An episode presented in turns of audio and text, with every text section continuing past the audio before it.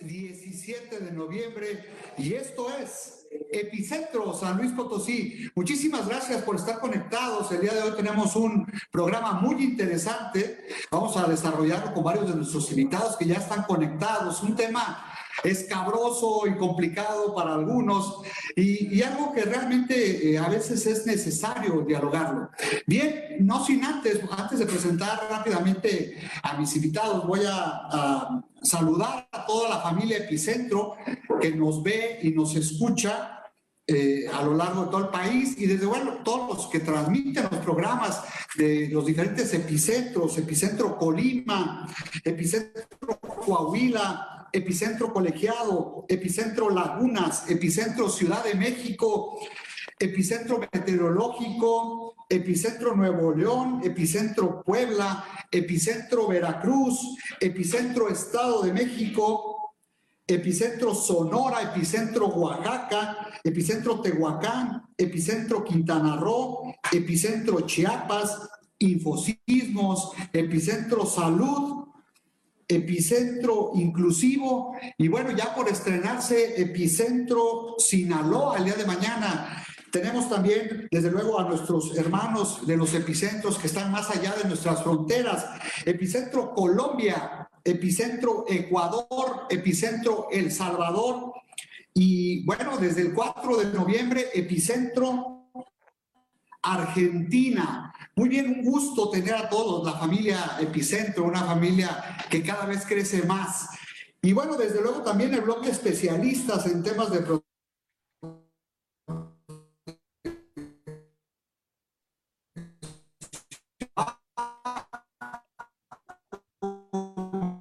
Raimundo Padilla, Cristian Domínguez, Enrique Guevara, Rogelio Altes, Mariano Catase, Henry Peralta, Denis Bonilla, Valladares, Guillermo Moreno Ríos, César Corsario Flores, Raúl Cantón, José Luis Flores, Emergencia, Irama Biflanderos, eh, Humberto González, Juan Serrano, Rubén Muriú, Saúl Ruiz Fernández, Virginia Aranda, Octavio Albores, Juan Enrique Eduardo Vargas Sábalos. Bueno, todos, todos y cada uno de los eh, que componemos esta gran familia de Epicentro. Muy bien, y el día de hoy, pues bueno, tenemos un tema muy interesante. Voy a hacer, hacer la presentación de, los invitados del día de hoy.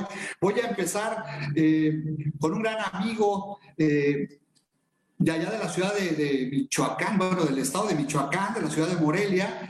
Él es eh, Gerardo Miranda Barrera. Ingeniero, ¿cómo está? Buenos días, buenas tardes. Ando muy norteado. ¿Cómo estás, Gerardo?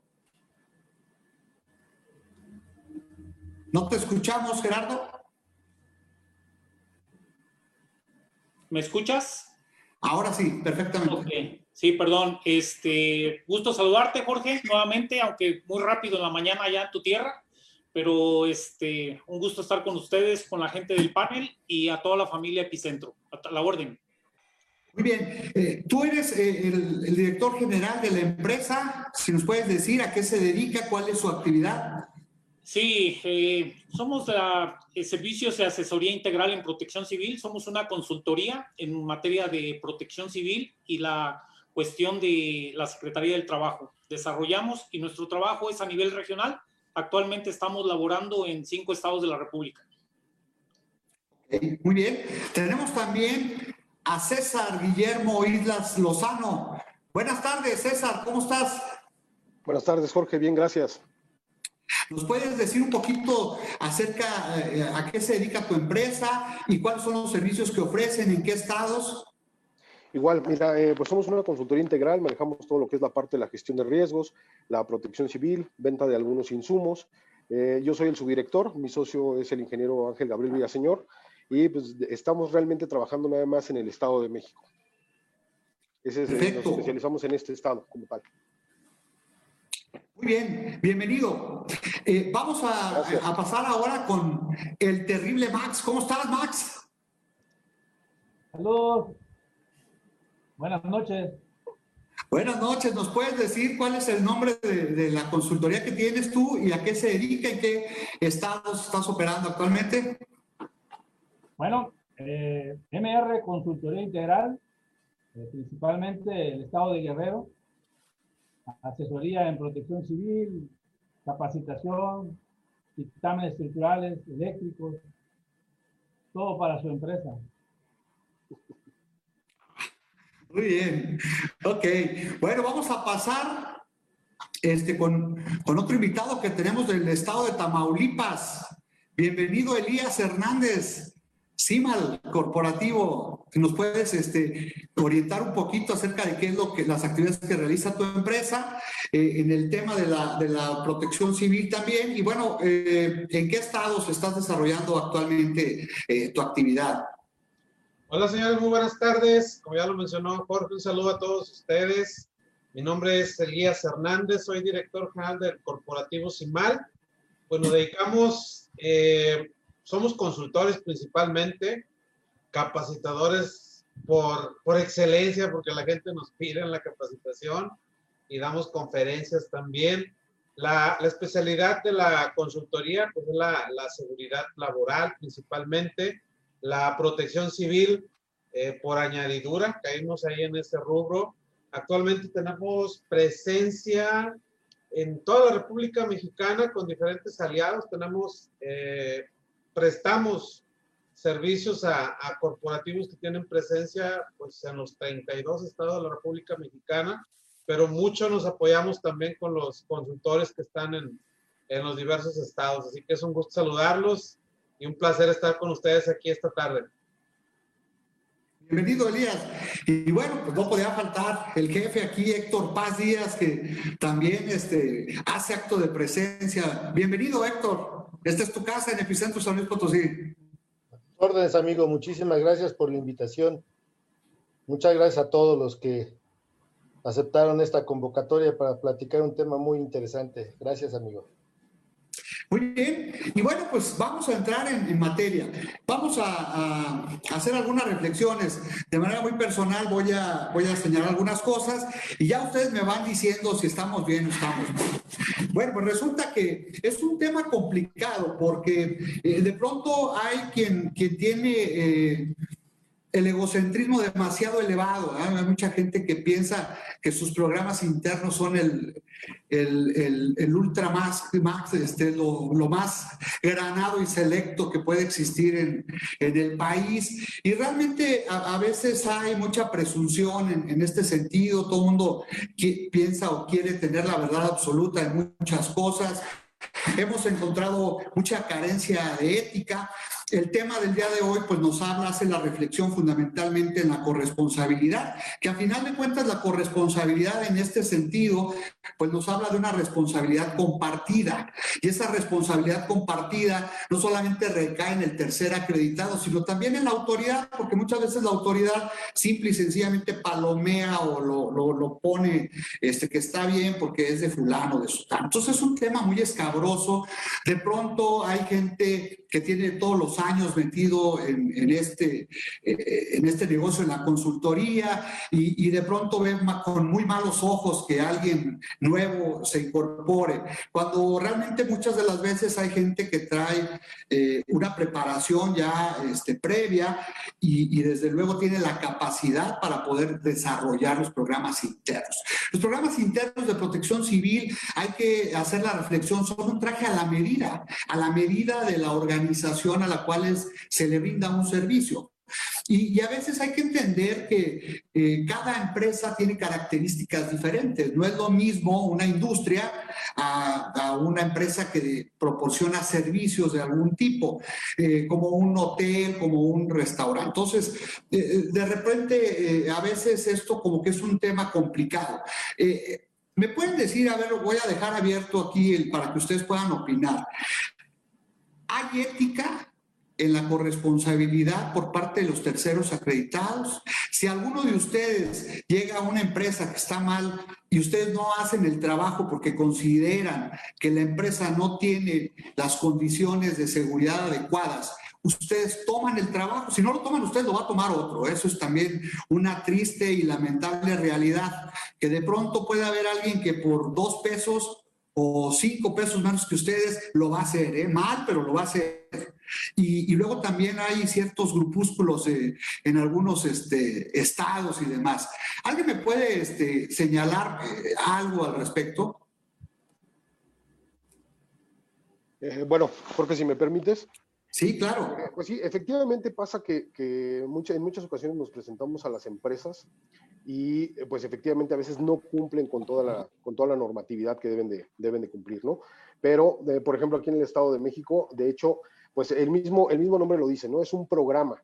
No quiere decir que tengas que tener todo al 100% para comenzar a trabajar, pero sí puedes desarrollar precisamente un programa y que se vayan cumpliendo objetivos, se vayan cumpliendo metas sobre, las que la empresa debe de cumplir en cuestión de normatividad. Entonces le puedes hacer un calendario para que vaya cumpliendo metas a, corto, a mediano o a largo plazo. Eh, el problema es que muchas veces la empresa se compromete, haces el programa, sacas el trámite y pues resulta que después los vas a visitar y no han cumplido con ninguna de esas metas ni a corto, ni a mediano, ni a largo plazo, ¿no? Eh, a mí me pasó el, año pasado con una, empresa, precisamente eh, se hizo un calendario de programación, tenía que cumplir con muchas cosas que estaban mal y no, no cumplió. Entonces, ¿qué fue lo que hicimos? Retiramos nosotros nuestra carta de corresponsabilidad ante la autoridad, dijimos que ya no podíamos seguir cumpliendo con, ese compromiso porque la empresa no cumplía con esos objetivos como tal. Entonces, eh, pues sí se, molestaron por parte de la empresa, sabemos que alguien más llegó a, a, firmarse, a firmarles ese programa, esa carta de corresponsabilidad, pero pues es mejor hasta cierto punto decir, sabes qué, no vas a cumplir, mejor me retiro y no corro riesgo en, incurrir en alguna responsabilidad como tal, ¿no? Como, como consultor externo, porque acá no nos llaman terceros acreditados, acá en el Estado de México nos llaman consultores externos, Entonces, entonces es el ejemplo que, que yo te puedo dar de que efectivamente, pues sí nos enfrentamos a eso, pero también tenemos nosotros herramientas para decir y ética para decir, si no cumples, pues yo también me, me retiro mejor a tiempo y no cuando ya haya pasado algo más grave como tal, ¿no? Muy bien. Eh, ¿Alguien más que quiera opinar al respecto? Max, te veo como con ganas de participar. Claro, amigo. Te puedo decir que efectivamente, mira, eh, normalmente acudimos a la empresa, al cliente le exponemos lo que necesitamos hacer, lo que necesitamos realizar, pero también en mi caso le advertimos que necesita tener al 100% algunos aspectos que normalmente hay, sin duda, eh, que atacar en el caso de señalamientos, normas, formación de brigadas, capacitación. Entonces, sí se requiere hacerle ver que se, que se necesita hacer esas cuestiones. Porque luego piensan que por el hecho de contratarte, ya deben de sacar su visto bueno al 100. Y no necesariamente es así. Deben de cumplir cuando menos como lo marca la norma, con la acción mínima que se requiere.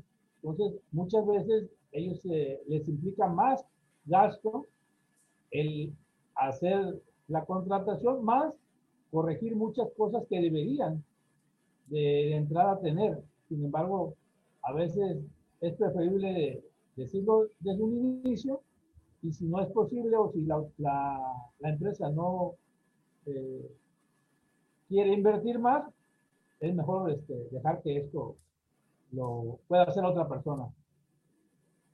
Héctor, viene eh, un tercer acreditado a ser cómplice de las irregularidades eh, que tiene una empresa. ¿Contra mí? Sí. A ver, Cómplice, sí. ¿Mandé? Mira, eh, yo creo que son varios puntos que hay que, poner, hay que poner en la mesa. Tú decías una, eh, la parte de ego. El que crea que tiene el mejor programa de protección civil es el peor que tiene, porque un programa de protección civil tiene que ir cambiando constantemente. Entonces, si yo digo, tengo el mejor programa, no, tú tienes el mejor formato para llenar programas de protección civil. Y esos, compadre, te los regalan en, cualquier curso que, tomes, eh, como te regalan las DC3. ¿No? Entonces, el que te diga que tiene el mejor programa, eh, mi mejor consejo es no lo contrates, compadre, no sabe ni lo que está haciendo. Consejo mío. ¿Qué llego? Híjoles, es de, los, de las zonas o de las áreas donde hay mucho ego y, siempre creo eh, ser el mejor y el que da la capacitación pues no sabe como yo lo sé. Programas hechos a la medida no es cierto, eh, eh, mentira. Desgraciadamente nos hemos vuelto, y lo digo, nos hemos vuelto simplemente tramitólogos. ¿Por qué razón? Porque solamente sacamos el documento de protección civil y muchos terceros acreditados sacan el programa de protección civil, se lo entregan al cliente, eh, págame y sabes qué, compadre, nos vemos el siguiente año, porque yo ya te capacité. ¿Y en qué me capacitaste? Pues en primeros auxilios, te enseñé hasta usar este, eh, eh, el DEA, ¿no? Y, en, combate contra incendio, te enseñé hasta cómo cerrar un tanque de gas y se está prendiendo aunque no manejes gas en tu centro de trabajo y aunque no tengas DEA, pero te lo enseñé. Entonces no son trajes hechos a la medida. Realmente no, porque todos los protocolos, todos los protocolos es un copy y pega. Sí, bueno, los, formatos este, tienen, eh, cada programa tiene muchos formatos que, que se, van aplicando a los diferentes establecimientos. Pasa una cosa también muy, muy real, fíjate, en la provincia, en la provincia tiene sus reglas de juego luego eh, que son muy eh, diferentes a las que operan en la Ciudad de México y en el Estado de México. Eh, y, y, de pronto me ha tocado verlo, llegan algunos consultores de la Ciudad de México que realmente aquí, aquí ha sucedido en San Luis Potosí, vienen presentando un documento así grande eh, con una serie de irregularidades y de eh, carentes de, realmente muchas cosas, con eh, mucha información que es únicamente un relleno ahí que, que no viene ni al caso pero con un ego elevadísimo. Llegan a veces exigiendo y diciendo que porque son de la Ciudad de México, pues ya todos sus programas están bien hechos. Eso ha sucedido, ¿no? Lamentablemente sí hay consultores que se ostentan eh, así, ¿no? Se venden como que son las vacas sagradas de la protección civil, los non plus ultra, los que todo lo saben, a los que hay que rendirles eh, pleitesía y decirles que, porque tengo 20 años, tengo 20 años haciendo programas, pero en esos 20 años no se ha capacitado muchas de las veces. Hay gente que ha quedado obsoleta ya en el tema de la protección civil porque no ha evolucionado y esto es dinámico. La sociedad, las mismas empresas van evolucionando y requieren pues que el que esté como consultor tenga que invertir en su capacitación de manera constante. Esa es una realidad y, muchas de las veces eso no se logra. Y en esta cuestión de los estados, eh, Gerardo platicaba por ahí y ahorita también lo vamos a ver con Elías. El, ir a llevar, el ir a presentar un programa de protección civil a San Luis Potosí, a Zacatecas, a, Guanajuato, a, a Michoacán, a Aguascalientes, pues de pronto también es una travesía, de pronto también es algo muy complejo, las reglas del juego cambian drásticamente, de repente llegas y te enfrentas a ciertos grupúsculos ahí eh, de poder que te orillan y te obligan a que las reglas del juego sean como ellos las indican. ¿Es así, Gerardo? ¿Cuál es tu experiencia al respecto? Sí, bueno, acaban de tocar algunos temas importantes todos ustedes. Eh, esta corresponsabilidad empresa, consultor y autoridad. Muchas veces desde la autoridad, como dice también este Héctor, no es un traje a la medida de acuerdo a lo que pidan, porque muchas veces tú te basas en la guía de la estructura del programa interno y llegas a ciertos municipios y te dicen, no, aquí no es así, no, aquí tiene que ser como yo digo y te cambian la jugada cuando hay una estructura en el diario oficial. Pero ahora también aquí el detalle, o sea, ¿qué pasa también, como decía mi, compañero? Bueno, a veces se hacen alianzas, sinergias con consultores de otras zonas. Y con todo respeto, no hay, porque en todos lados sabemos buenos y sabemos malos. ¿sí? Muchas veces la gente del Estado de México o del Distrito Federal acaparan todos los corporativos a nivel nacional. ¿sí? Entonces, muchas veces, por ejemplo, a mí me ha tocado, que por cierto he dicho no, porque me hablan y me dicen, oye, apóyame con un programa. Y lo quieren casi, casi de una capacitación de dos horas. Dices, pues ¿cómo? Oye, si no les vas a dar nada o no, no, no, tú nada más dales una película y ya con eso y todo lo demás. Entonces, desde ahí andamos, creo que todos andamos mal, porque si nos prestamos a eso, de por sí, ahorita desde mi visión muy personal, protección civil se ha vuelto la caja chica de todos los municipios.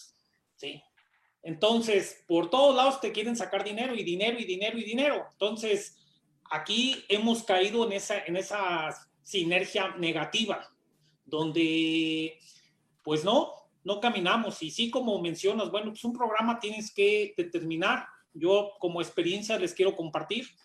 Yo el año pasado eh, y este año tuve que meter denuncia penal porque en algún lado me falsificaron 20 programas. ¿Sí? Entonces, lo hice, pero para protegerme, no tanto como para ver, porque había la, la, situación de que había la especulación de que era la misma autoridad los que me estaban copiando, copy y pega, como dice Héctor, el programa. Y los presentaban. Entonces, un día tuve un detalle con una, una unidad estatal donde me, me llamaron y me decían, oye, hubo un problema en esta planta y está firmada. Da la casualidad de que esa planta yo le había trabajado hace cinco años pero tenía el programa copiado, digitalizado por mí, cosa que no, no fue cierta y tuve que proceder penalmente, ¿sí? Y al final de cuentas, pues la empresa tuvo que... Es un tema muy interesante. No, no, no, pues es grave, es grave la, la falsificación y eso se está dando en muchas partes. Simplemente, por ejemplo, en el estado de Querétaro nos han dicho la falsificación de constancias de capacitación la unidad estatal anda viendo los, cómo mete me, mecanismos de seguridad a las constancias porque hace una falsificación alta. ¿sí? Entonces, pues ahí sí ha faltado un poco de ética de parte de todos los que estamos metidos en este rollo. ¿no?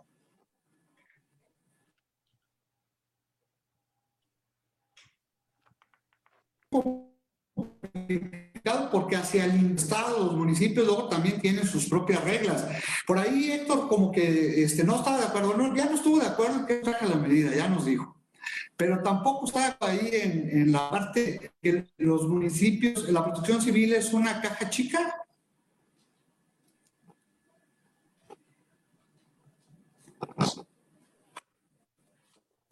No, no, no, le veo, no le veo nada de, de, de caja chica. Eh, eh, sí, la caja chica. Híjoles, es una tesorería. Chica, es una tesorería abierta. Sí, exactamente. Y te voy a decir por qué. Simplemente desde, desde los registros. Y ese es, un gran, ese es un gran punto que nosotros nos hemos dejado. Te piden un registro a nivel, nacio, eh, a nivel este, estatal. Presentas exámenes, presentas constancias, todas tus capacitaciones que has tomado, tus actualizaciones, tu tiempo que llevas eh, de experiencia y demás. Sacas tu registro del estado, vas a cualquier municipio y te dicen, no, señor, aquí ese registro no, no vale. Usted necesita el del municipio. Sí.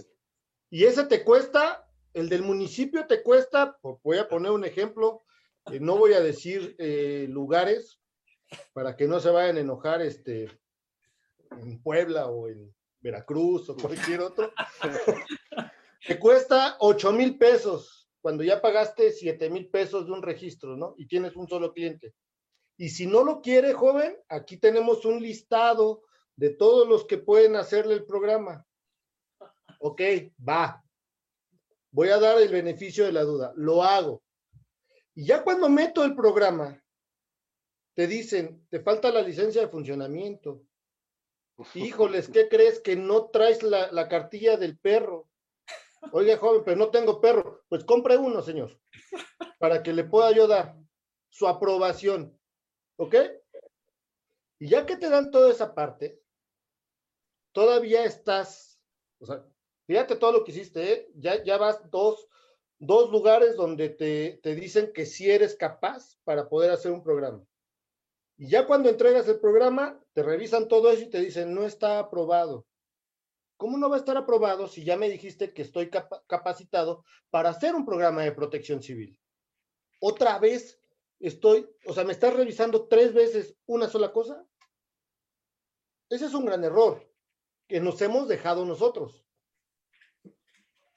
Sí, hay, por eso, por eso te puedo decir, no es una caja chica, perdón que te interrumpa, no es una caja chica una gran tesorería, que desgraciadamente ese dinero no regresa a cuestiones preventivas para el propio municipio. Así es. Y hay una cosa, eh, perdón, hay una cosa muy interesante, fíjate, aquí pasó hace mucho tiempo eh, con el registro público de la propiedad, lo platicaba yo la, otra vez con, con Max, los notarios acostumbraron a los empleados a, dar una dádiva para agilizar trámites. Y llegó un punto en que pues ya después no, no movían un dedo si no les daban dinero, ¿no? Y, entonces llegó una molestia a todos los notarios, pero ¿quién fomentó qué, no? A veces también ese es un, problema eh, muy complejo, ¿no? Porque eh, yo estoy de acuerdo en que la autoridad, eh, pues aunque llegue Juan de las Piñatas y diga que es el número uno y demás, pues habría que probar que efectivamente la persona tiene la capacidad para desarrollar capacitación, porque es un tema de seguridad, eh, para generar programas internos, pero de pronto también cosas, los municipios no confían en el gobierno estatal o viceversa, y esto hace muy complejo el, panorama, ¿no? Y cada uno te cobra este, diferentes cosas, entonces es una tarea muy compleja. Elías, tú trabajas en, la mayoría de los estados del país, eh, ¿a qué te has enfrentado tú, Elías? Principalmente la corrupción, ¿no? Que es un tema latente en todo México, las trabas de cómo los directivos de, de municipales no todos, pero este, llegan sin ninguna preparación, ya lo, ya lo hemos tocado muchas veces, son amigos del alcalde, nada que ver con la, con la carrera de la protección civil, y llegas fuera, de fuera a hacer un trámite, pues te quieren comer, ya tienen su listado de preferidos, ahorita me acaban, no voy a decir dónde, pero es en Torreón y Saltillo, me acaban de bloquear unos programas también, hasta me dieron el listado y me dijeron, no, compadre, tú aquí no juegas, juegan ellos y hazle como quieras. Pues te quedas imposibilitado. Digo, puedes hacer muchas cosas y puedes hacer mucho pleito, puedes incluso llevarte un juicio penal si quieres, una querella ante el Ministerio Público, pero te va a salir hasta más caro a veces, ¿no? Y a veces prefieres dejarlo, pues bueno, pues órale, vamos a jugar con tus jugadores. Creo que una de las cosas que pasa en protección civil, como dicen, eh, y en la consultoría en general, yo, yo lo he dicho y se lo digo a los clientes, realmente todas las personas que vengan y se sienten aquí contigo, cliente, te van a decir que son los mejores. Sí, todo el mundo. Nadie va a llegar y con perdón de la palabra va a decir, señor, yo soy el consultor más pendejo, me quiere contratar. Pues no, ¿verdad? Todos llegan siendo chingones, todos son los mejores, todos te van a solucionar el problema, todos en tiempo. Aquí es a la hora aquí es a la hora de los fregadazos, para que me entiendas, quién va a estar presente. Porque estamos haciendo un programa interno, como dijimos, eh, muchas veces son formatos, es algo que se tiene que estar actualizando. Ya lo sabemos, son riesgos internos, riesgos externos, son cosas distintas en cada centro laboral. A mí me acaba de pasar hace un mes una, una gacera de un, un este, programa interno, tuvo una explosión y hubo un muerto. Y este, lo que yo hice fue rápidamente contactar, porque los primeros que llegan, pues obviamente es eh, la Sedena, Protección Civil, etcétera, y empiezan a requerir a la empresa. Creo que la, la distinción es estar en ese momento. Eh, yo rápido investigué cómo se derivó el accidente o la muerte del trabajador y estar con la, con la empresa y con la autoridad. Sí, yo fui antes de que me llamaran, antes de cualquier otra cosa, es ahí donde es la distinción, el servicio, sobre todo que damos como consultores, ético, porque te corresponde estar ahí, porque tú afirmaste algo, tú capacitaste a las personas y tú tienes que estar con tu cliente, cosa que muchos ya no hacen, sobre todo cuando, yo por eso te digo, no me creo el plus ultra, yo lo que prefiero hacer es ver compañeros que están trabajando en ese estado y decir, ¿sabes qué? Agarré un contrato a nivel nacional. Me gustaría que, que me apoyes es tanto lo que está cobrando, como ves, trabajamos bajo este esquema que tú ganes y que yo gane por ser el vendedor del contrato. El problema es que muchas veces, como decía este compañero, se centraliza en la Ciudad de México, se gana a nivel nacional el, la licitación que hace la empresa y después quieren llegar a los estados a malbaratar en 5 mil, 3 mil pesos el programa interno. O sea, no te alcanza para nada y quieren que des pláticas chiquitas o no las des o que nada más les firmes y es ahí donde no viene. Creo que ahí es donde nos corresponde a todas las personas que nos dedicamos a la, a la protección civil saber que esto no se regala, porque esto lleva una corresponsabilidad, ¿sí? que es muy alto el índice hasta que no pase algo, hasta que no vean a un, a un consultor en la cárcel eh, por una obligación solidaria, ¿sí? por, por muerte de, de, algunas personas y que lleva esa corresponsabilidad, es cuando vamos a tomar conciencia. La responsabilidad es muy grande. Creo que desde el momento en que prestamos o cotizamos nuestros servicios, desde ahí tenemos que valorar desde ahí tenemos que saberle jugar que si vas a mandar a alguien, vas a hacer las cosas bien, si vas a ser en tal estado, dar la capacitación, hacer lo que se tenga que hacer, porque después te encuentras con muchas trabas. Esa es mi, mi opinión. Sí, yo quiero agregar algo. Aquí el detalle también es de que es cierto que cada día somos más y bienvenidos, porque siempre la competencia es buena y te provoca que te mejores pero el detalle es de que esto ha crecido también exponencialmente, que hay muchísima gente que con todo respeto deja mucho que desear. Hay gente que va y toma un curso de Cruz Roja o en bomberos y ya es instructor, ya se siente instructor, porque de veras la calidad de, de muchas eh, empresas que a veces llegas, oye, ¿qué te dieron esto? No, pues nada más esto, esto y esto. Y denotas cómo hay gente o compañeros que se dedican a esta actividad que nosotros, que demeritan la actividad. La prostituyen. Ah, ah, bueno, ahí dijiste la palabra, yo no, sí, bueno, sí. Pero también es cierto lo que acabas de, mencionar, amigo. Este, hay gente que, re, que cobra dos mil, tres mil pesos por un programa. Dices, ¿cómo? Oye, pues ¿cuánto? ¿Qué haces? ¿Sí? Entonces, no sé, ustedes cada cuándo, por ejemplo, yo tengo empresas que me piden este 25, 30, 40 horas de capacitación. Entonces, pues obviamente no les vas a cobrar 3 mil pesos, ¿sí? Todo el, todo el detalle. Entonces, pero hay gente que lo ofrece. Incluso aquí en, aquí en mi estado, aquí ya le dije dónde, este, había una persona que ofrecía programa y dictámenes en 5 mil pesos. Decías tú, pues, ¿cómo?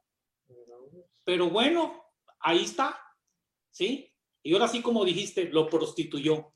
Y ahí estamos. Yo creo que, yo creo que tiene mucha razón Elías en, la parte del, de la cuestión de, de, que se malbaratan los precios, se prostituye esta, esta actividad, ¿no? Y muchas veces en, el momento de la cotización cotizan en 3 mil, 5 mil pesos un programa, capacitación, el trámite del visto bueno y todo. Y, y, la parte más importante es que no están cotizando la parte de su responsabilidad o corresponsabilidad si llega a pasar algo, ¿no? Muchas veces eso es lo que más vale. O sea, porque realmente a veces el hacer el programa, el comprar la carpeta, las hojas, la tinta, lo que te vas a llevar e invertirle el tiempo que vas a hacer el estudio, eso es lo que a veces menos vale contra la, corresponsabilidad que puedes llevar si algo pasa, ¿no? Entonces, sí, el que se esté malbaratando esa parte, pues es difícil, ¿no? Ahora, por ejemplo, en, Ciudad de México, este, digo, y lo podrá comentar, este, comentar ahorita Héctor, pues ya sacaron un arancel que, también se fue por los cielos ese arancel, ¿no? Entonces, a veces, pues ya no tienen hasta cierto punto ese tipo de competencia, pero este, sí hay municipios o hay estados donde pues malbaratan realmente los, los programas, ¿no? Como si fuera este, ir a comprarlo al... Yo tengo un cliente que una vez me dijo, oye, este, no es malo, cómprame el visto bueno de protección civil de un inmueble que necesitaba, ¿no? Le digo, ¿y dónde lo voy a comprar? ¿Paso al Oxxo? O sea, no es de que lo compre, o sea, hay que hacer un programa, hay que cumplir con cierta normatividad para poder sacarlo, ¿no? O sea, no es nada más compra el dictamen. Entonces, pero habrá gente que también sí lo haga, ¿no? Entonces, yo creo que sí debemos de ser muy puntuales en esa parte de la corresponsabilidad. Es, la corresponsabilidad es entre nosotros como consultores o terceros acreditados, la autoridad, pero también el, el cliente como tal, ¿no? Hay una parte muy interesante que señalaba, ¿no? El acompañamiento, creo que es una parte esencial. Alguna vez lo platiqué con Héctor, o sea, el, consultor, la persona que elabora un programa interno de protección civil, pues debe de estar en el desarrollo del simulacro, porque es la puesta a prueba del plan de contingencias que se ha elaborado y, realmente le tiene que dar continuidad a todo esto. Los procesos de capacitación también se cierran cuando una una intervención, ya sea un simulacro en un hecho real. pero la mayoría de los consultores únicamente es entregar el documento y va y que te vaya muy bien. ¿Es así, Héctor? Es. Esa quizá pueda ser una gran diferencia entre los costos. Claro, eh, eh, eh, es correcto y, y, César tiene toda la razón. cuando el cliente llega y te pregunta, oye, ¿cuánto, ¿cuánto me vendes una carpeta? Espérame, primer punto, no soy papelería. Yo no vendo carpetas. Yo vendo una corresponsabilidad, que es muy distinto a vender carpetas. Si, si el que es tercer acreditado, es consultor, se dedica a vender carpetas, que ponga una papelería y saque copias a color y en blanco y negro. ¿Vale? Así, porque es algo, es algo complejo, es algo que cuesta eh, trabajo y te, y te tienes que estar capacitando constantemente. Bien. Lo que hizo la Ciudad de México, y es algo que yo sí aplaudo, ajá, primero rompió la corrupción. Aquí ya no, ninguna alcaldía de la Ciudad de México te aprueba un programa de protección civil. Todo lo subes a una plataforma.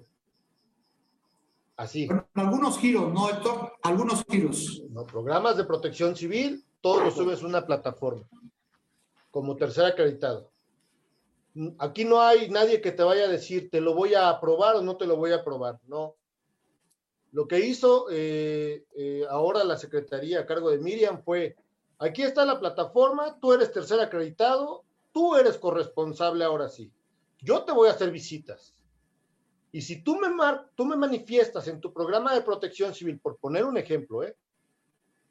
tú me manifiestas que tienes un sistema de alertamiento o tienes 10 extintores, por poner un ejemplo, y cuando yo voy y hago la visita, tienes dos extintores, tú me estás mintiendo. Y entonces sí vas a ser sancionado. Y tú, como eres un corresponsable, ajá, tú tienes que estar visitando el inmueble para darle seguimiento a que lo que tú estás manifestando en el programa de protección civil, como el extintor obstruido, como la falta de mantenimiento a la puerta de salida de emergencia, como que faltan lámparas de emergencia, etcétera, ajá, tú le tienes que dar ese seguimiento porque tú lo estás manifestando y tú estás firmando. Por eso es que en la Ciudad de México los costos se elevan. Claro que se van a elevar, porque ahora sí hay una verdadera corresponsabilidad. Ahora sí o te multan o pues que te lleven cigarros. Claro. Los que no fuman, pues ya lo hicieron porque pues, no les van a llevar cigarros, pero pero los que sí fumamos, pues imagínate la bronca. Entonces, por eso está muy callado. Pero cuando, pero cuando tú estás vendiendo un programa de protección civil en dos mil pesos, en tres mil pesos, bueno, yo los he visto hasta en mil quinientos. Cuando tú vendes en eso, oye, primero no eres un, una buena persona que pueda hacer negocios, porque ni la impresión, ni la carpeta, ni el tiempo, ni la impresora esos mantenimientos no te cuestan 1.500 pesos. O sea, no hay forma. No existe forma, no, no, no se puede hacer. Max, eres, eres de tierra complicada allá en Guerrero. Y hay muchos municipios clavados ahí en la, en la montaña y demás. Eh, ¿Qué tan difícil, qué tan complejo es desarrollar tu actividad en un lugar que, que pues, es complicado, eh, de pronto hay que ir a ciertos municipios eh, que son muy inaccesibles, que son muy complejos. Eh, ¿Cómo desarrollas tú tu actividad? ¿Qué problemas has enfrentado, Max? Que nos pudieras compartir algo.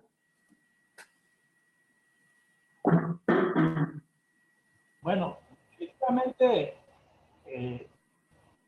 como bien dices, Guerrero es un poco su generis, Sí existen zonas un poquito complicadas por el acceso, donde tenemos que tener mucho cuidado eh, para ingresar. La gente normalmente conoce a la gente de su localidad y cuando ve a una persona que no es eh, originaria de ahí, pues le llama la atención. Desafortunadamente sí, hemos tenido un poco de, de problemitas, porque inclusive en algunos eh, municipios tienen sus propias reglas por cuanto a protección civil se refiere. Y bueno, tienes que acatar las condiciones que ellos eh, mencionan. De repente presentas programas internos que también los puedes ver en oficinas que son por kilo, ¿sí? Tomo uno, tomo dos, tomo tres, Los ves y, dices de repente, es que eso lo hizo uno de la Ciudad de México. Y obviamente muchas autoridades, este, hay que decirlo claro, no todos los directores están en la misma, el mismo nivel de conocimiento y de repente sí sorprende el, llevar varios tomos. Entonces sí es complicado algunas áreas, la verdad, es muy complicado entrar, eh, no es tan sencillo, pero de alguna manera tienes que, buscar los medios para que esto de alguna manera resulte. En el caso de una, un corporativo que tiene varias partes del Estado, pues tienes que moverte, independientemente de la situación, tienes que aprender a, a establecer convenios con algunos otros entes de, cercanos. Tengo muchos amigos en otras partes del municipio y de otros estados, que a veces es conveniente, como decía este Gilberto, pues buscar la forma de que entre nosotros nos apoyemos y si a ti te queda más cercano a la ciudad, pues obviamente establecer ese convenio para que podamos darle al cliente eh, todo el servicio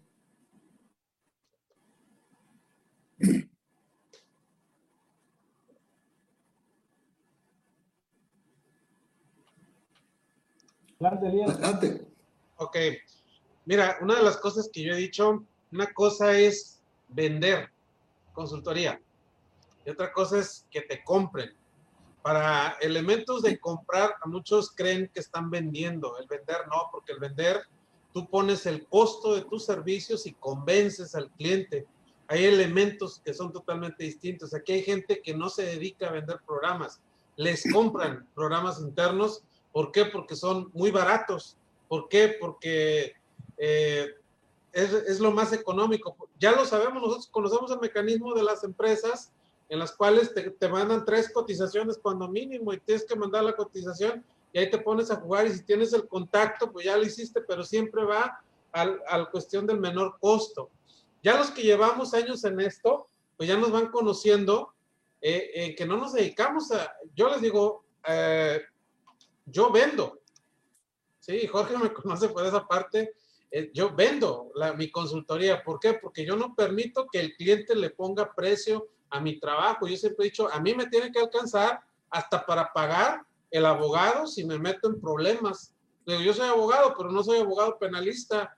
Tengo compañeros penalistas que le digo, si algo yo me puedo meter en broncas, como le digo, ese, ese acontecimiento que acabo de tener, y rápido estuve ahí para atenderlo. ¿Por qué? Porque sé que, hay que es una fase de intervención que uno debe tener si no quieres tener problemas más adelante. Pero eso es cultura. Llegan nuevos, llegan nuevos, pero no llegan a vender. Nosotros como ya con el paso de los años como que ya le vamos agarrando este, ese conocimiento de que no tenemos por qué regalar nuestro trabajo porque precisamente lo que les digo, tenemos que tener presente que nos debe de alcanzar hasta para fianzas, ¿eh? Y eso tenganlo presente hasta para pagar fianzas, hasta para pagar procesos jurídicos, hasta para pagar amparos si te tienes que amparar. Eso, eso muchos, yo lo digo, mira, la protección civil y la seguridad laboral conlleva que tengas conocimientos técnicos y conocimientos jurídicos. Y hay quien tiene puros conocimientos técnicos. Si ustedes ven las reglas, normas que emanan de la protección civil, vienen de leyes y muchas veces se cree que son sujetas a interpretación. Yo como abogado te digo, no, no son sujetas a interpretación porque la interpretación, cada uno de nosotros, de acuerdo a la formación que tenemos, pueden ser interpretaciones distintas y la autoridad puede tener otra interpretación. No, si la ley te dice brincas, brincas. Si la ley te dice punto y coma, punto y coma. Déjate de, de regaderas. Es así. Y eso es lo que pasa. Llegan nuevas generaciones, porque me pasa en, la zona o donde tengo las eh, sucursales de la empresa, la competencia no son los compañeros que tienen años, ¿eh? porque casi coincidimos a los mismos costos. Son las personas nuevas que llegan a malbaratar, como dice Héctor, en 1500 me ha tocado ver que den un programa interno. En mi vida he cobrado 1500 pesos, ni cuando ni cuando empezaba en esto. ¿Por qué? Porque es muy distinto.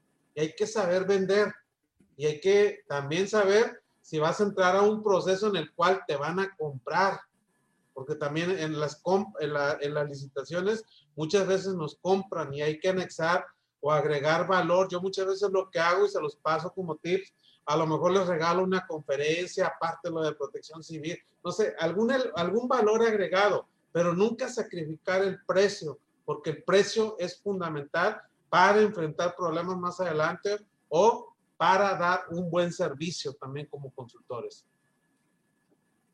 Gerardo, tú has sido director ahí en de Protección Civil Municipal, ahí en Morelia, Michoacán. Eh, ¿Has visto la perspectiva bajo las dos ópticas, autoridad y tú siendo consultor en una empresa? Eh, de pronto hay eh, municipios que exigen los programas internos de protección civil sin tener un programa municipal de protección civil.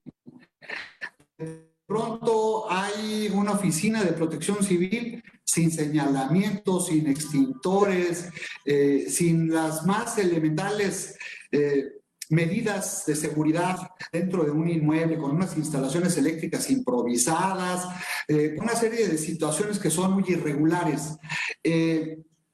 ¿Es correcta esta situación? ¿Nunca se hace un, simulacro en una dirección de protección civil?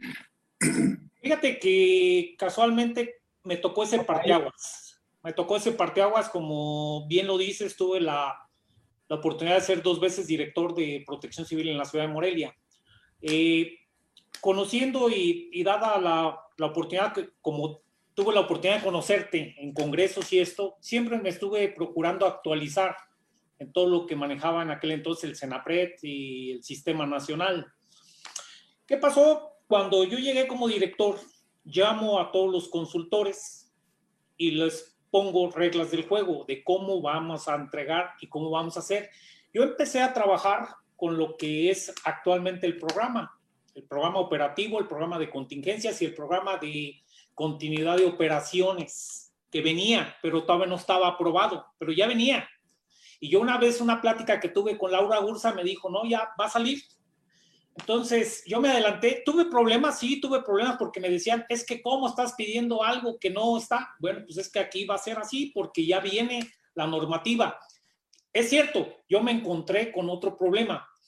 Hice un anteproyecto de reglamento del municipio de Morelia y desafortunadamente se quedó atorado en los regidores porque no hablamos el mismo idioma. Como bien lo decía el compañero, hay cosas jurídicas y hay cosas técnicas y muchas veces no lo entienden. Me senté con los regidores, me senté con el presidente municipal, les expliqué qué era la protección civil, porque en muchísimos lados, yo creo que no me van a dejar mentir aquí mis compañeros, todavía muchos municipios siguen pensando que protección civil es una ambulancia y un camión de bomberos, ¿sí? Y no. Entonces, esto ha cambiado. Sí debe estar separado la operación, debe haber una comunicación, pero yo como le, el otro día le decía aquí al director de Morelia, es que no estés pensando en comprar ambulancias, mejor ve que te den un estructurista, que tengas un ingeniero eléctrico, que tengas un ingeniero en dictamen de gas, para que puedas analizar los programas. Porque otro de los problemas que tenemos en muchos municipios es que la gente que revisa los, los programas no tiene esa capacidad. No tiene esa capacidad entonces te encuentras con un problema. Pero sí te digo, como experiencia, empecé ese parteaguas, pero pues obviamente son tres años que no te alcanzan, sale y como puede haber una continuidad, comúnmente es un retroceso. ¿Sí? Y ahí es donde vamos. ¿Alguien más que quiere aportar algo? ¿Sí? A otro país, ¿verdad? ¿Dónde? Se está refiriendo a alguna otra parte de otro país, no es Sí, no, cualquier, cualquier parecido, cualquier parecido, amigo. Suiza, Suiza. Eh. sería conveniente hablar de un servicio profesional, ¿no? En, la, en, la, en los servidores públicos sobre la protección civil, porque ese es un problema generalizado a nivel nacional en el servicio público de no llegan gente preparada, llegan políticos más bien. Pero es como dicen Elías, lo que pasa es que en la ley está marcado, pero el problema es de que México tenemos excelentes leyes, pero desgraciadamente no las cumplimos, no las respetamos. ¿sí? En el Estado de México no tenemos ni siquiera ley de protección civil. O sea, aquí nos regulamos por un código administrativo, un, libro sexto ahí, un reglamento, y ahora sacaron una norma técnica hace unos años para la elaboración de programas, pero tenemos años sin ley, ¿no? Y no hay interés por parte de las autoridades en crear una, ley de civil aquí en el Estado de México. Entonces seguimos, pues seguimos muy atrasados, ¿no? Y la parte igual de la profesionalización de, de los servidores públicos, pues igual, o sea, cuando salió la norma técnica, a todos los que somos consultores para darnos el registro ese año nos pidieron este, pues precisamente tomar un curso sobre esa norma técnica y cuando llegamos a presentar los programas a las diferentes autoridades nos dijeron, no, pues es que están mal hechos los programas. No, ¿por qué? Pues es que no están hechos conforme a la guía. No, pues es que la guía ya quedó obsoleta porque ya se hacen conforme a una norma técnica. O sea, los servidores públicos no sabían ya que había entrado en vigor esa norma técnica. Entonces, pues, desgraciadamente sí se da, se da que, que la mayoría de los casos, no digo todos, eh, llega gente sin, sin, una preparación previa a ocupar ese, ese puesto, ¿no? Entonces sí sería importante que pues se viera esa parte, se viera la parte de la legislación, que realmente la que existe se cumpla y la que no existe, pues nuestros diputados, senadores se pongan por ahí pendientes para sacarla, los diputados locales igual, y pues que las autoridades municipales entren en conciencia de eso, porque también son corresponsables, o sea, no nada más es el tercer acreditado y la empresa o el responsable de la empresa, también la autoridad, como dijimos desde el principio, es una corresponsable más que muchas veces nada más emite el dictamen sin haber revisado ni siquiera el, programa y que se contemple que realmente se, se, tiene todo lo que se está diciendo que, que se tiene en ese programa como tal, ¿no? Sí, es totalmente cierto. Ahora, ¿no nos parece muy incongruente? Yo conozco a la mayoría de los que están aquí, bueno, a todos en general. Eh, veo que Max, que veo que este, Guillermo, veo que eh, Héctor, Gerardo, eh, Elías, invierten mucho también en su capacitación personal, o sea, tratan de estar actualizados. En el caso de Gerardo, tiene un campo de entrenamiento al que le ha invertido mucho, una infraestructura este, muy adecuada para hacer eh, prácticas y demás. Y de pronto vemos que hay este, unos tipejos al frente de la Dirección de Protección Civil Municipal de algún lugar que no se sabe la O por lo redondo porque es compadre, es un compromiso político, es amigo, es alguien que está, este, y, y esa es la realidad, digo, penosamente lo tenemos que decir y hay que señalar las cosas tal cual como son. En México la gran mayoría de las personas que están al frente de la protección civil es gente que no cumple con lo que está establecido en el artículo 17 de la Ley General de Protección Civil. Y ese, mientras no se corrija, mientras sea letra muerta, es un grave problema. Y me parece incongruente que a ti te exijan, que a ti te, te obliguen, que a ti te tengan eh, que someter a exámenes y a revisiones y a un proceso muy complejo en muchos de los casos para poderte otorgar eh, una, un, una eh, posibilidad de trabajar como consultor dentro de, algún lugar y que pues estas gentes lleguen sin saber absolutamente nada, ¿no? Y como bien lo señala, ¿no? De pronto el que revisa los programas internos, pues no sabe ni, ni de qué se trata, ¿no?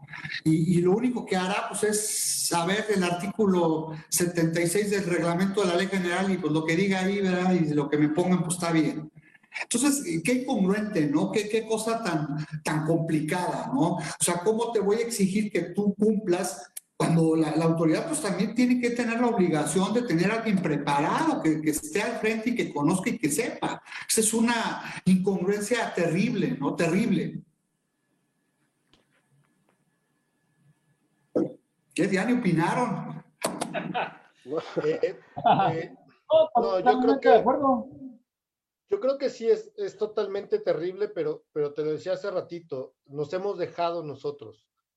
Eh, hemos, hemos permitido que, que, que, pase eso, que alguien que no está calificado, eh, porque tiene, y aquí no concuerdo mucho con Elías, porque dice, los que, tenemos, los que tienen mucho tiempo eh, no bajan los costos y demás, también muchas autoridades que tienen mucho tiempo eh, te revisan y hasta la fecha hasta te siguen diciendo desastres naturales y cosas así, este, raras y, y, y demás, ¿no? Las mismas autoridades. ¿no? O los mismos que, que, que a veces dan eh, conferencias, seminarios, clases este, y demás, ¿no? Eh, eh, creo, que, creo que es una situación que nos falta mucho el, trabajar. De hecho, uno de los comentarios que, que, aquí ponen en, en, Facebook, nos ponen desde Veracruz. Eh, seguimos hablando de protección civil y no se mira la- a la gestión integral del riesgo. Y le puedo contestar, tienes toda la razón. Porque no estamos este, eh, como autoridad y como terceros acreditados. Yo creo que todavía no estamos en posición, hablo en general, ojo, porque ya Max ya me vio con, Eh, hablo en general, no creo que, eh, que, que hemos logrado llegar a una gestión integral del riesgo. Seguimos en una, ni siquiera protección civil, seguimos haciendo pura tramitología. Y ese es un gran problema, porque lo hemos permitido todos, todos, ¿no? Hay muchos dicen, es que tenemos la competencia con los de 1.500 pesos. Yo te puedo decir, para mí no es competencia. A mí me han llegado clientes y me dicen, es que él, él me lo da más barato, señor, vaya con él. Porque a mí sí me cuesta horas de estudio, a mí sí me cuesta pagar capacitaciones, a mí sí me cuesta el estarme preparando, el dejar a mi familia para poder estarme eh, capacitando y ser mejor en mi trabajo. No es competencia para mí.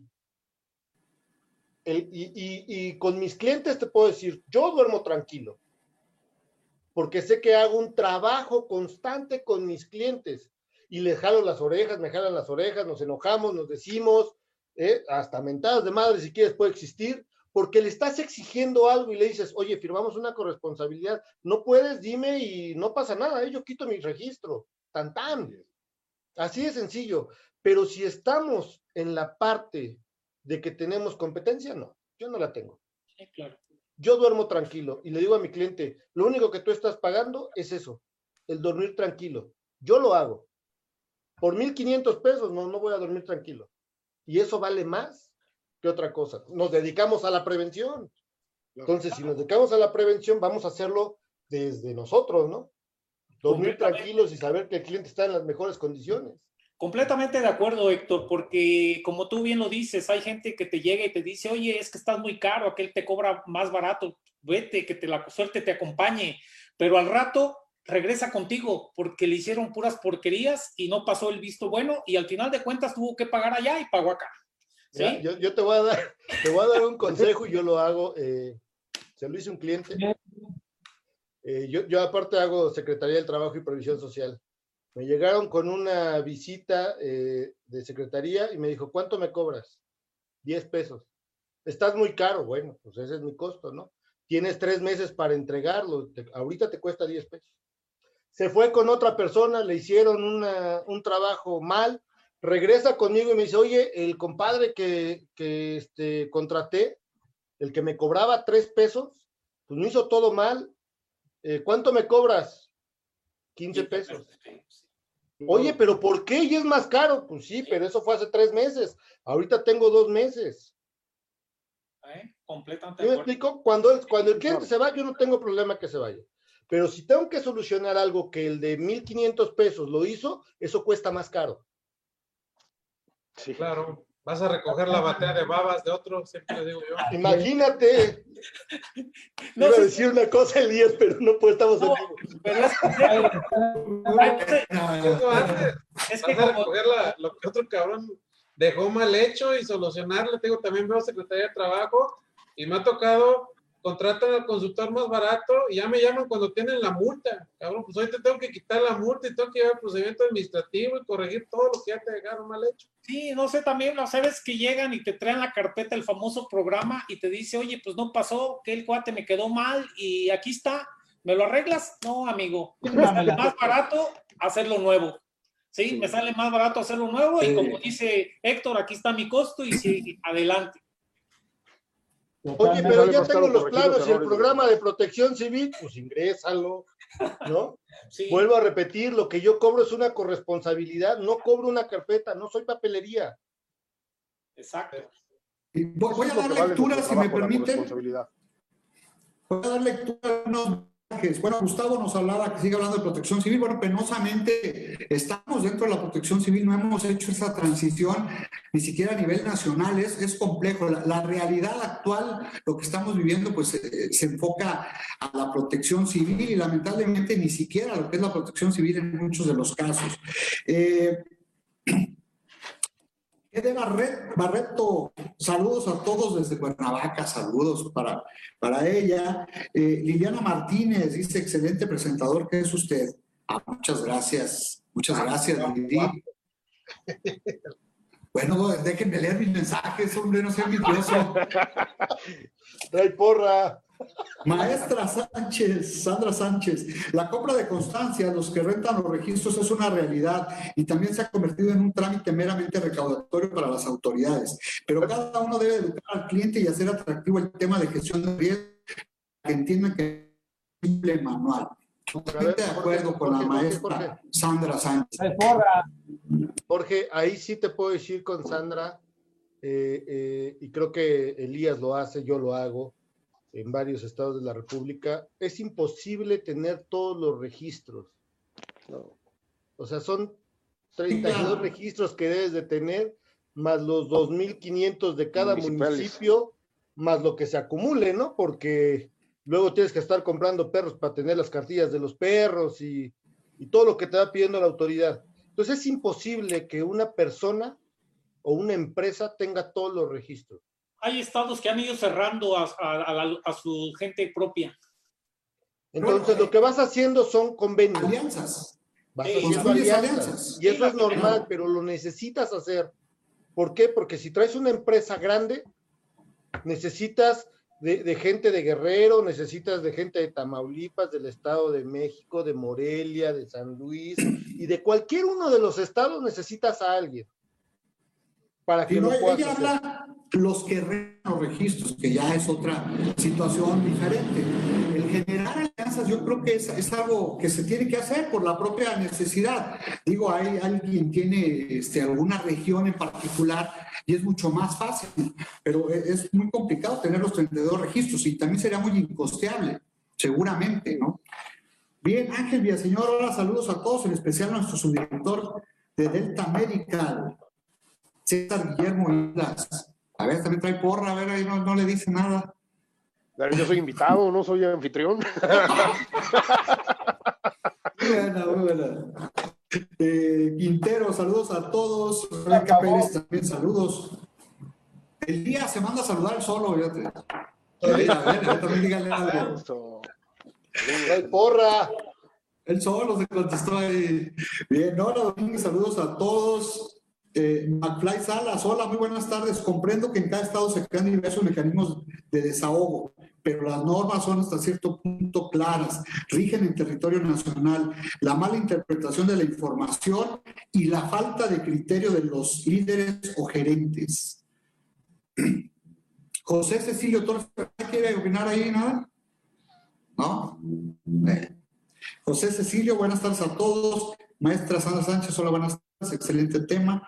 Eh, McFly, un excelente tema. Muy bien. César Damaso, buenas noches. Gracias a todos los ponentes. Muy interesante. Saludos, licenciado Héctor Paz. También trae porra, ya ven. claro. Hola, familia. Luis Alfonso de Colima, el Vázquez López Fuencio, saludos colegas, Alfonso Ramírez también. Bueno, pues eh, muchos eh, muchas personas que se han comunicado el, día de hoy.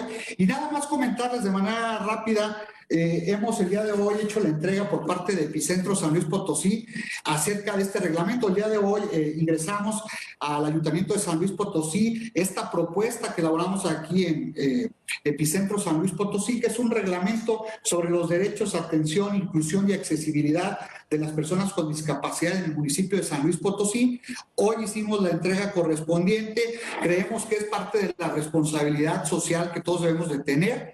Y pues bueno, eh, Fundamentalmente es un trabajo en equipo que hemos este, integrado, son 56 artículos y, la idea es, porque eh, aquí en San Luis Potosí no teníamos este reglamento, pues la idea es aportar socialmente algo. Sabemos que es un tema complejo, difícil, pero se tenía que dar ese primer paso y creo que hoy hemos hecho eh, lo que a nosotros nos corresponde y estamos muy contentos y, la verdad, eh, lo vuelvo a reiterar, lo, compartíamos hace rato con Héctor que nos ha dado toda la, la, confianza para poder también llevar a cabo este tipo de acciones. Y pues bueno, adelante, ¿no? A seguir sumando. Eh, hemos participado en las mesas de trabajo en el SINAPROC incluyente y creo que es un tema eh, que se tiene que abonar todavía mucho en el camino, ¿no? Pero, pero creo que este es el, un buen inicio. Entonces, muy contentos. tenemos aquí a Teresita, que todos los eh, epicentros San Luis Potosí nos acompaña.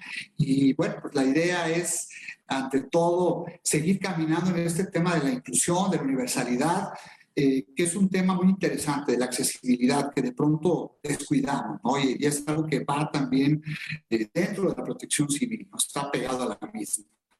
Bien, pues no sé si quieran agregar algo más ya para poder cerrar el programa. Yo les quiero agradecer antes que nada, les quiero agradecer porque hay mucho de pronto opina, habla, dice, señala, vocifera, pero no tiene los... Yo les agradezco porque hay mucha gente que eh, no quiere participar porque se va a echar malas y luego ya no va a tener chambas y ya no le van a decir, entonces mejor me quedo callado, no digo nada. Yo les agradezco esa esa valentía de hablar las cosas como son, de señalarlo, de decirlo, porque es lo que falta. Eh, hay mucha gente agachona que eh, en la mayoría de los casos eh, este, habla, dice, pero a la hora de confrontar las ideas, a la hora de debatir los puntos, pues absolutamente dan la media vuelta y se van por otro lado. Entonces, conozco esta parte, yo sé que es un tema complejo, es un tema difícil, pisa muchos callos, pero creo que hemos eh, hablado de algo muy interesante, ¿no? Creo que sin lugar a dudas se hablaban muchas cuestiones que en muchos lugares pues no se habla, ¿no? Pero aquí es epicentro y aquí en epicentro sí lo decimos, ¿no? y entonces les agradezco mucho, de verdad, eh, desde luego eh, no sé si tengan algo que, señalar, algo que decir. Héctor, tú que eres nuestro director general, estás, asustado, Héctor, dice que de plano somos este. No, no, estamos en un, tema muy interesante, ¿no, Héctor? Por ahí el día que ya lo habíamos platicado él y yo, porque alguna ocasión pues, estuvo el mes pasado aquí en San Luis y lo platicábamos, que era un tema muy interesante. Mira, eh, yo creo que aquellos que solamente critican sin, dar la, palabra, eh, son de los primeros que te puedo decir, no puedo confiar. Porque, porque si arrojas una piedra es porque vas a enseñar la mano, pero no solamente arrojando la piedra, sino también dando una propuesta. Y creo que una de las cosas eh, eh, que te puedo decir a, los que conozco, que están en esta sala y a muchos, lo hacemos, ¿no? Yo he criticado muchas veces a, gobierno muy fuerte, me he metido en muchos problemas por eso, pero también he aplaudido eh, trabajos que han hecho en, en, las secretarías, en gobierno de algunos estados y demás. Eh, pero tampoco se vale solamente decir que, que, los que estamos ahorita presentes pues no sabemos nada o que, o que no, no tenemos conocimiento, que tenemos poca experiencia. Puedo tener poca, mucha experiencia, no lo sé, eh, pero algo sí te puedo decir, me apasiona lo que hago, me encanta la protección civil, me encanta la gestión integral de riesgo, me encanta, como lo, como lo digo y como lo escribo en Facebook, ¿no? Me encanta estar curseando a cada rato y enseñándole a la gente, porque la protección civil precisamente es eso, eh, eh, concientizar a la gente en evitar un riesgo y en que todos los días llegue a su casa a cumplir una promesa que hace día con día. Y lo hace con su familia día con día, que es al rato regreso. Cuando tú entiendas que la protección civil, la gestión integral del riesgo, la seguridad y salud en el trabajo, es cumplir esa promesa de cada una persona, de cada una de las personas que habita esta ciudad, este país, este mundo, cuando tú entiendas esa parte, entonces sí estás haciendo la parte preventiva si me vas a enseñar a apagar un, incendio, si me vas a enseñar a, atender a una persona, esa es la parte reactiva y significa que tu trabajo como disque especialista en protección civil o en gestión integral de riesgo es pésima. Y lo primero que tendrías que hacer es renunciar. Pero hay, hay que decirlo de frente, ¿no? Y yo, se lo, yo lo, he mencionado, todos estos problemas en los programas de protección civil, toda esta corrupción que existe en nuestro país y en Suiza, como decía Max, todas estas partes es muy fácil solucionarlo. O, o, yo lo veo así, a lo mejor es mi punto de vista. Tendríamos que hacer, y eso es algo que, que lo dejo en la mesa, y si las autoridades de, de, la Coordinación Nacional de Protección Civil de este, de este país me escuchan, eh, uno de los puntos que creo que podría funcionar es hacer un registro a nivel nacional para crear programas de protección civil, donde los costos entonces se pueden estandarizar y que existe una verdadera corresponsabilidad. Y el gran ejemplo que donde se rompió la corrupción y existe una verdadera corresponsabilidad es la Ciudad de México. Y yo creo que hay que seguir esos ejemplos. Los buenos ejemplos hay que seguirlos. Y también hay que mencionarlos y hay que decirlos. ¿eh? Muchas gracias a todos. Gracias, Héctor. ¿Alguien más que quiera cerrar? Pues, Adelante, bueno, antes de despedirnos, eh, pues agradecerles la, la, invitación a ti, Jorge, a Héctor. Eh, pues es un gusto saludar también a las demás personas que estuvieron en el panel. Y yo creo que Héctor tiene mucha razón. ¿no? Eh, si nosotros como consultores o terceros acreditados, si las empresas, eh, los responsables de esas empresas, las autoridades, cada uno hace lo que le corresponde, nada más eso, ni más ni menos, podemos llegar a ser un México mejor, una sociedad mejor, un, un, México mejor, poder tener una mejor gestión integral de riesgos, que realmente exista esa gestión integral de riesgos, una mejor protección civil. No tenemos que hacer más ni menos, nada más lo que nos corresponde, ¿no? Les agradezco mucho por la invitación. Gracias. Gracias, Guillermo. Listo, pues agradecerles, Jorge, la invitación a todos y creo que sería bueno proyectar algo como lo hacíamos anteriormente, un congresito o algo para, la, para todas las personas que van iniciando, para siempre estar en pos de la profesionalización, siempre lo he dicho yo, buscar, nunca terminas de aprender en esto. Eh, si somos consultores tenemos esa responsabilidad y es bueno juntarnos de vez en cuando, como en viejos años, este, todos los consultores del país. Sería, sería interesante hacer eso, así que se lo dejo a Jorge. vamos a hacerlo, Jorge. Y Héctor, vamos a hacerlo. Cuenta, cuenta con Epicentro.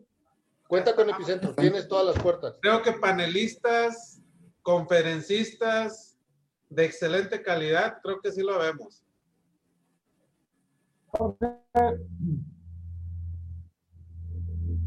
Adelante. Muy cierto, mira, agradeciendo primeramente la oportunidad que nos das de, de, estar aquí acompañándote. Y es cierto, a veces de repente uno critica, hace observaciones y como dice Héctor, ¿no? De repente dice, bueno, haz propuestas. Bueno, ¿qué, qué mejor propuesta que hacer cumplir lo que establece la ley? Si ya la ley establece la profesionalización de los titulares del SINAPROP, ¿por qué no hacerlo? Ya está es establecido. Y debemos reconocer que a nivel federal, estatal y municipal hay muchas carencias al respecto. Simplemente tenemos una ley general de protección civil, 32 leyes estatales, o, 31, exceptuando... 31, en el Estado no hay. Exactamente. Ya hablo de, de Guerrero, tenemos 81 diferentes reglamentos de protección civil y con sus diferentes criterios. Entonces, si no hemos podido llegar a homologar esto, imagínate si no hay mucha carencia. Es cierto, la profesionalización debe ser, y hoy por hoy vemos que a nivel federal, con todo respeto, pues no se cumple lo que ya se establece desde 2012 con la ley. Entonces, el mejor consejo, que se aplique la ley. Gracias. Un abrazo desde Acapulco. gracias. Gerardo. Sí, pues nada más a, agradecerles a, a, todos los del panel, Max, Héctor, Elías, César, por haber compartido este tiempo con ustedes. Y sí, como lo mencionó por ahí el compañero, eh, cada quien haga lo que nos toca hacer, nada más, y avanzaremos. Pero yo creo que vale la pena reforzar o encontrar esa fortaleza de unión entre el grupo de consultores, ¿sí? Porque tiene que bajar más de la zona central, de la zona metropolitana, por allá sí hay algunas asociaciones que tienen que bajar al interior del estado, de tal forma donde estemos o estén los que realmente estén profesionalizados. Para ir hablando en el mismo tenor, porque esto es amplio. Y al final de cuentas, si nosotros no agarramos esa unión, lo que hace es la autoridad vernos separados y por ahí es donde nos golpea. ¿Sí? Entonces, gracias, un placer haber estado con ustedes y aquí estamos en la orden Morelia para todos. Muchísimas gracias. Bueno, pues si no hay más, eh, nos sentimos muy contentos. Nos vemos en la próxima emisión de eh, Bicentro San Luis Potosí, que sería el 17 de diciembre, si no mal recuerdo, tercer martes de mes, 15, 17, por ahí. 15, creo que es el 15, martes 15 de diciembre, si no mal eh, recuerdo. Nos vemos, les agradezco muchísimo su, su, participación y bueno, desde luego a quienes nos están viendo, también el, que nos estén sintonizando, que estén al pendiente de la transmisión, muchísimas gracias. Y pues bueno, no, me despido y nos vemos el próximo martes 15 de diciembre. Muchísimas gracias. Esto fue Epicentro San Luis Potosí.